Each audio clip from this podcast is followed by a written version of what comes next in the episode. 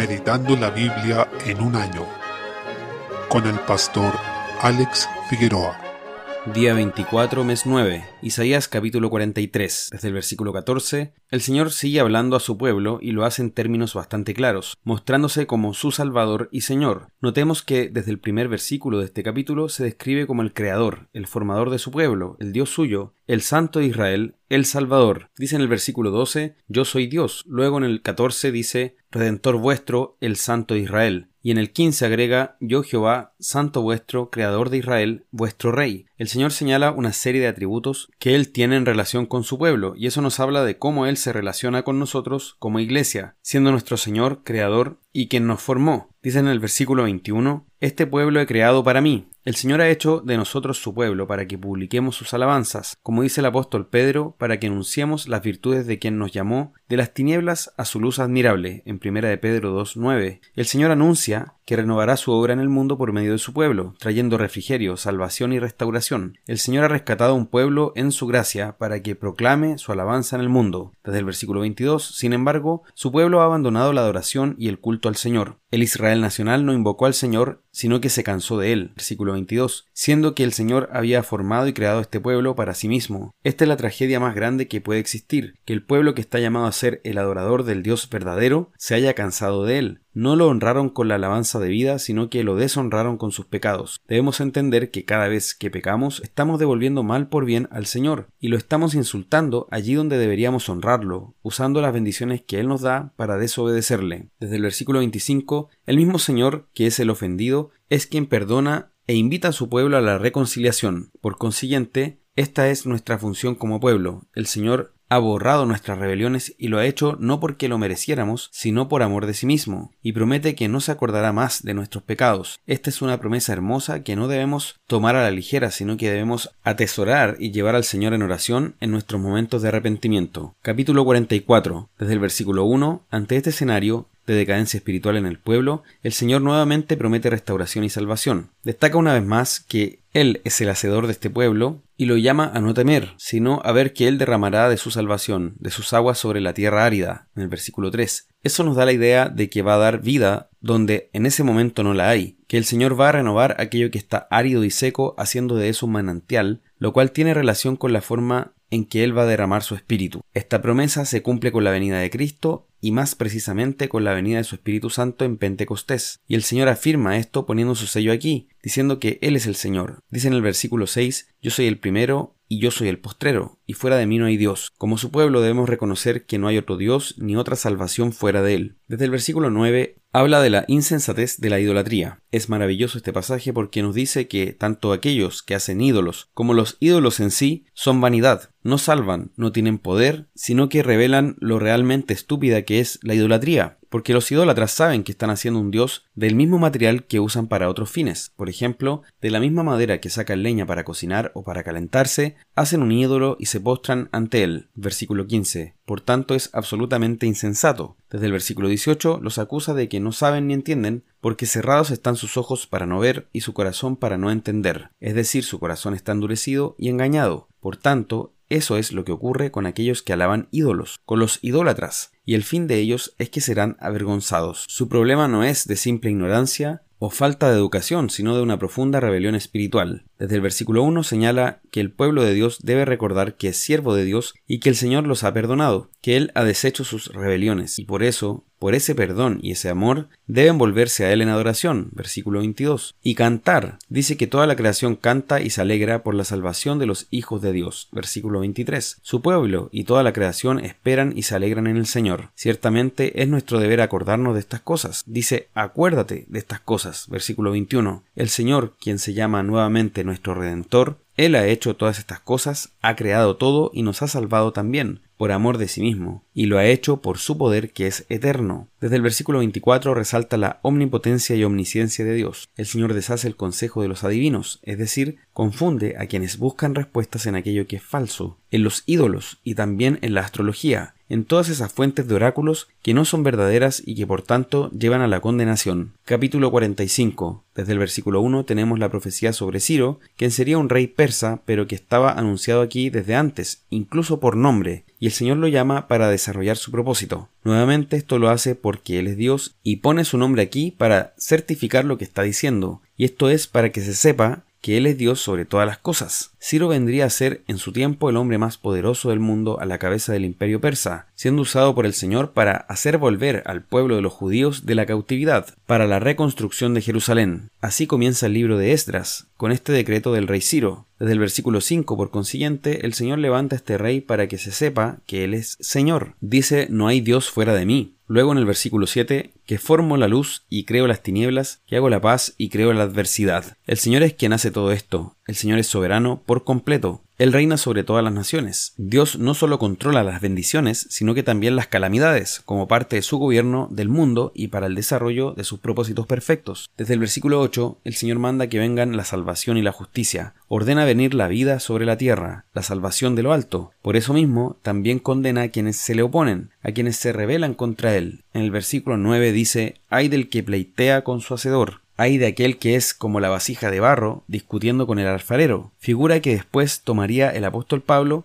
en el libro de los Romanos capítulo 9. Por tanto, debemos ver la gloria de Dios en todo esto, el gobierno de Dios perfecto y sabio, y rendirnos ante eso con una disposición completa a alabarle. Salmo 68. Este salmo trata en último término de la victoria de Cristo sobre sus enemigos. Desde el versículo 1, si bien por una parte los impíos serán destruidos, los justos van a celebrar, se van a alegrar, Incluso saltarán de alegría y cantarán salmos a su nombre. Esto se ve también en Apocalipsis, donde el Señor es alabado por sus justos juicios, no solo por su misericordia. En ese sentido, si es que nos da cierto pudor hablar de los juicios de Dios, o pensamos que es demasiado severo, es porque no estamos viendo la maldad del pecado y lo que éste merece. Nadie puede burlarse de Dios, y quien viva en rebelión a Él será destruido pero quien acuda a sus pies en arrepentimiento y fe será lleno de una felicidad eterna. Desde el versículo 5 nuestro Señor se llama aquí Padre de huérfanos y defensor de viudas. Es hermoso saber que el Señor quiere estar con los desamparados y los hace habitar en familia. Saca a los cautivos a prosperidad, mas a los rebeldes los hace habitar en tierra seca.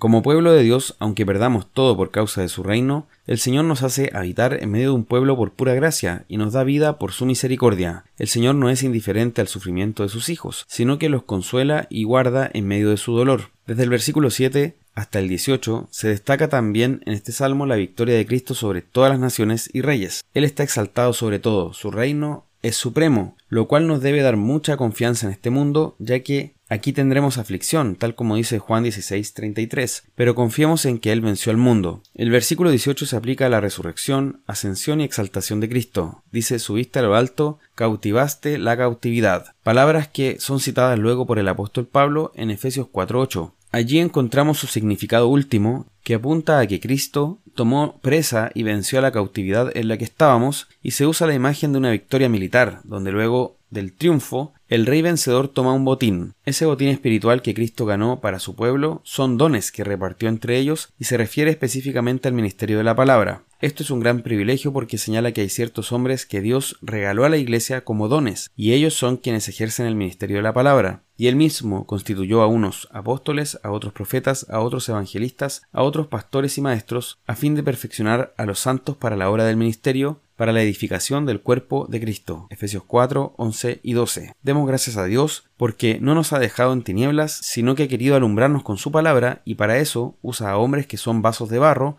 pero poniendo en ellos el tesoro del Evangelio. Proverbios capítulo 24. En los versículos 1 y 2 se nos llama a no envidiar a los hombres malos, algo que está constantemente en el mensaje de la Escritura. No tener envidia de los impíos, quienes hacen el mal. Tener envidia de ellos es querer ser como ellos, o querer disfrutar de lo que ellos disfrutan, cuestión que no puede estar en nuestros corazones, a pesar de que somos tentados a eso algunas veces al ver que ellos no pasan por ciertas situaciones problemáticas por las que nosotros atravesamos, o disfrutan de algunos placeres que nosotros no debemos disfrutar porque están fuera de la voluntad de Dios. Sin embargo, no debemos tener envidia de los impíos porque su fin es la destrucción, y eso ciertamente queda claro en su palabra. Además dice que no deseemos estar con los impíos. Nuestro deseo debe ser estar en la compañía de los que aman al Señor. Eso no significa que debemos dejar todo contacto con la gente que está viviendo en impiedad porque de alguna manera ellos deben saber también del Evangelio, pero nuestro deseo no debe ser el compartir tiempo con ellos en el sentido de compañerismo y amistad, como si debemos buscarlo en la casa de Dios. Efesios capítulo 3. El apóstol Pablo, desde el capítulo anterior, venía argumentando a los efesios cómo judíos y gentiles son hechos un pueblo en Cristo, una humanidad, un cuerpo, formando parte de la misma ciudadanía, la misma familia de Dios y el mismo templo que se está edificando sobre el mismo fundamento de los apóstoles y profetas con la piedra angular que es Jesucristo mismo. Desde el versículo 1, luego de todo esto, Pablo les dice que él es prisionero de Cristo Jesús por los gentiles, porque el Señor le declaró el misterio que en otro tiempo no había sido revelado con tanta claridad pero que ahora era manifestado a través de sus apóstoles y profetas por el Espíritu. Versículo 5. Dice en el versículo 6 que los gentiles son coherederos y miembros del mismo cuerpo y copartícipes de la promesa en Cristo Jesús por medio del Evangelio. Por consiguiente, el apóstol Pablo, por gracia de Dios, fue enviado a predicar principalmente a los gentiles, tal como el apóstol Pedro fue enviado mayoritariamente o prioritariamente a los judíos, más allá que, de igual forma,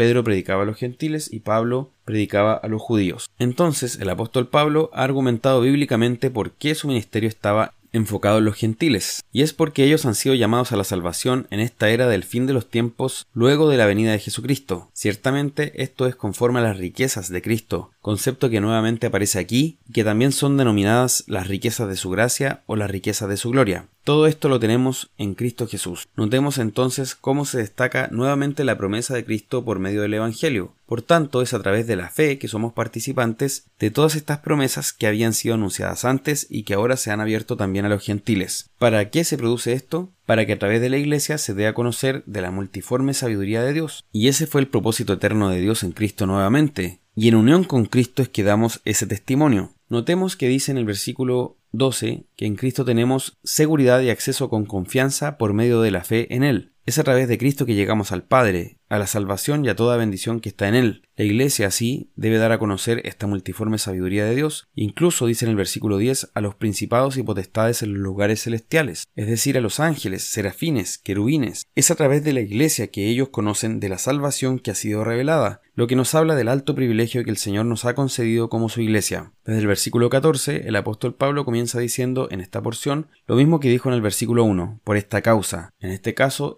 al Padre para que dé a estos hermanos y también a nosotros, conforme a las riquezas de su gloria, el ser fortalecidos con poder. Versículo 16. Nuevamente está este concepto de las riquezas de la gracia, de la gloria de Dios. Conforme a esas riquezas, debemos ser fortalecidos en el hombre interior por medio del Espíritu Santo, para que el Señor Jesucristo habite en nuestros corazones por la fe. Versículo 17. Eso es maravilloso, que el Señor habite en nosotros por la fe como templo santo. Cabe destacar la cantidad de expresiones de finalidad y propósito que se señalan aquí. Por ejemplo, ¿para qué? ¿A fin de qué? La reiteración de ¿para qué? en el versículo 19. Esto nos dice la finalidad de la oración de Pablo, para que habite Cristo por la fe en vuestros corazones, a fin de que arraigados y cimentados en amor seáis plenamente capaces de comprender con todos los santos cuál sea la anchura, la longitud, la profundidad y la altura, y de conocer el amor de Cristo. Versículos 17 al 19. Por consiguiente, eso nos dice que uno de los propósitos centrales de la Iglesia es que junto a nuestros hermanos, y fijémonos en ese énfasis, junto con todos los santos, nos dediquemos a conocer el amor de Cristo en toda su anchura, longitud, profundidad y altura. Es decir, debemos entregarnos a esta tarea, a esta misión de conocer el amor de Cristo y así poder ser llenos de toda la plenitud de Dios. También eso es un énfasis que se está dando aquí, porque ya la plenitud implica ser lleno de algo. Entonces, si pudiéramos decirlo de alguna otra manera, nos dice que seamos llenos de toda llenura. Ciertamente ser lleno de algo implica el concepto de todo, pero acá dice para que seáis llenos de toda la plenitud de Dios. Es decir, que desbordemos. Es como un vaso que llega a su tope y empieza a desbordar el agua. A esa plenitud de Dios se refería Pablo, y todo esto confiando en que el Señor es poderoso para hacer todas las cosas mucho más abundantemente de lo que pedimos o entendemos. Versículo 20. Es decir, tendemos a limitar al Señor en nuestro pensamiento cuando oramos, tal vez pensando que estamos pidiendo mucho, pero el apóstol dice que el Señor puede hacer mucho más allá de lo que pedimos o entendemos, según el poder que actúa en nosotros. Este es el objetivo de la iglesia, glorificar a Dios. Dice en el versículo 21, a Él sea la gloria en la iglesia, en Cristo Jesús, por todas las edades Esta misma iglesia que está dentro del propósito eterno de Dios para que anuncie su multiforme sabiduría. Así Dios ha creado a su pueblo para que publique sus alabanzas. Por tanto, para eso existimos, para glorificar a Dios. Entreguémonos entonces a esa tarea.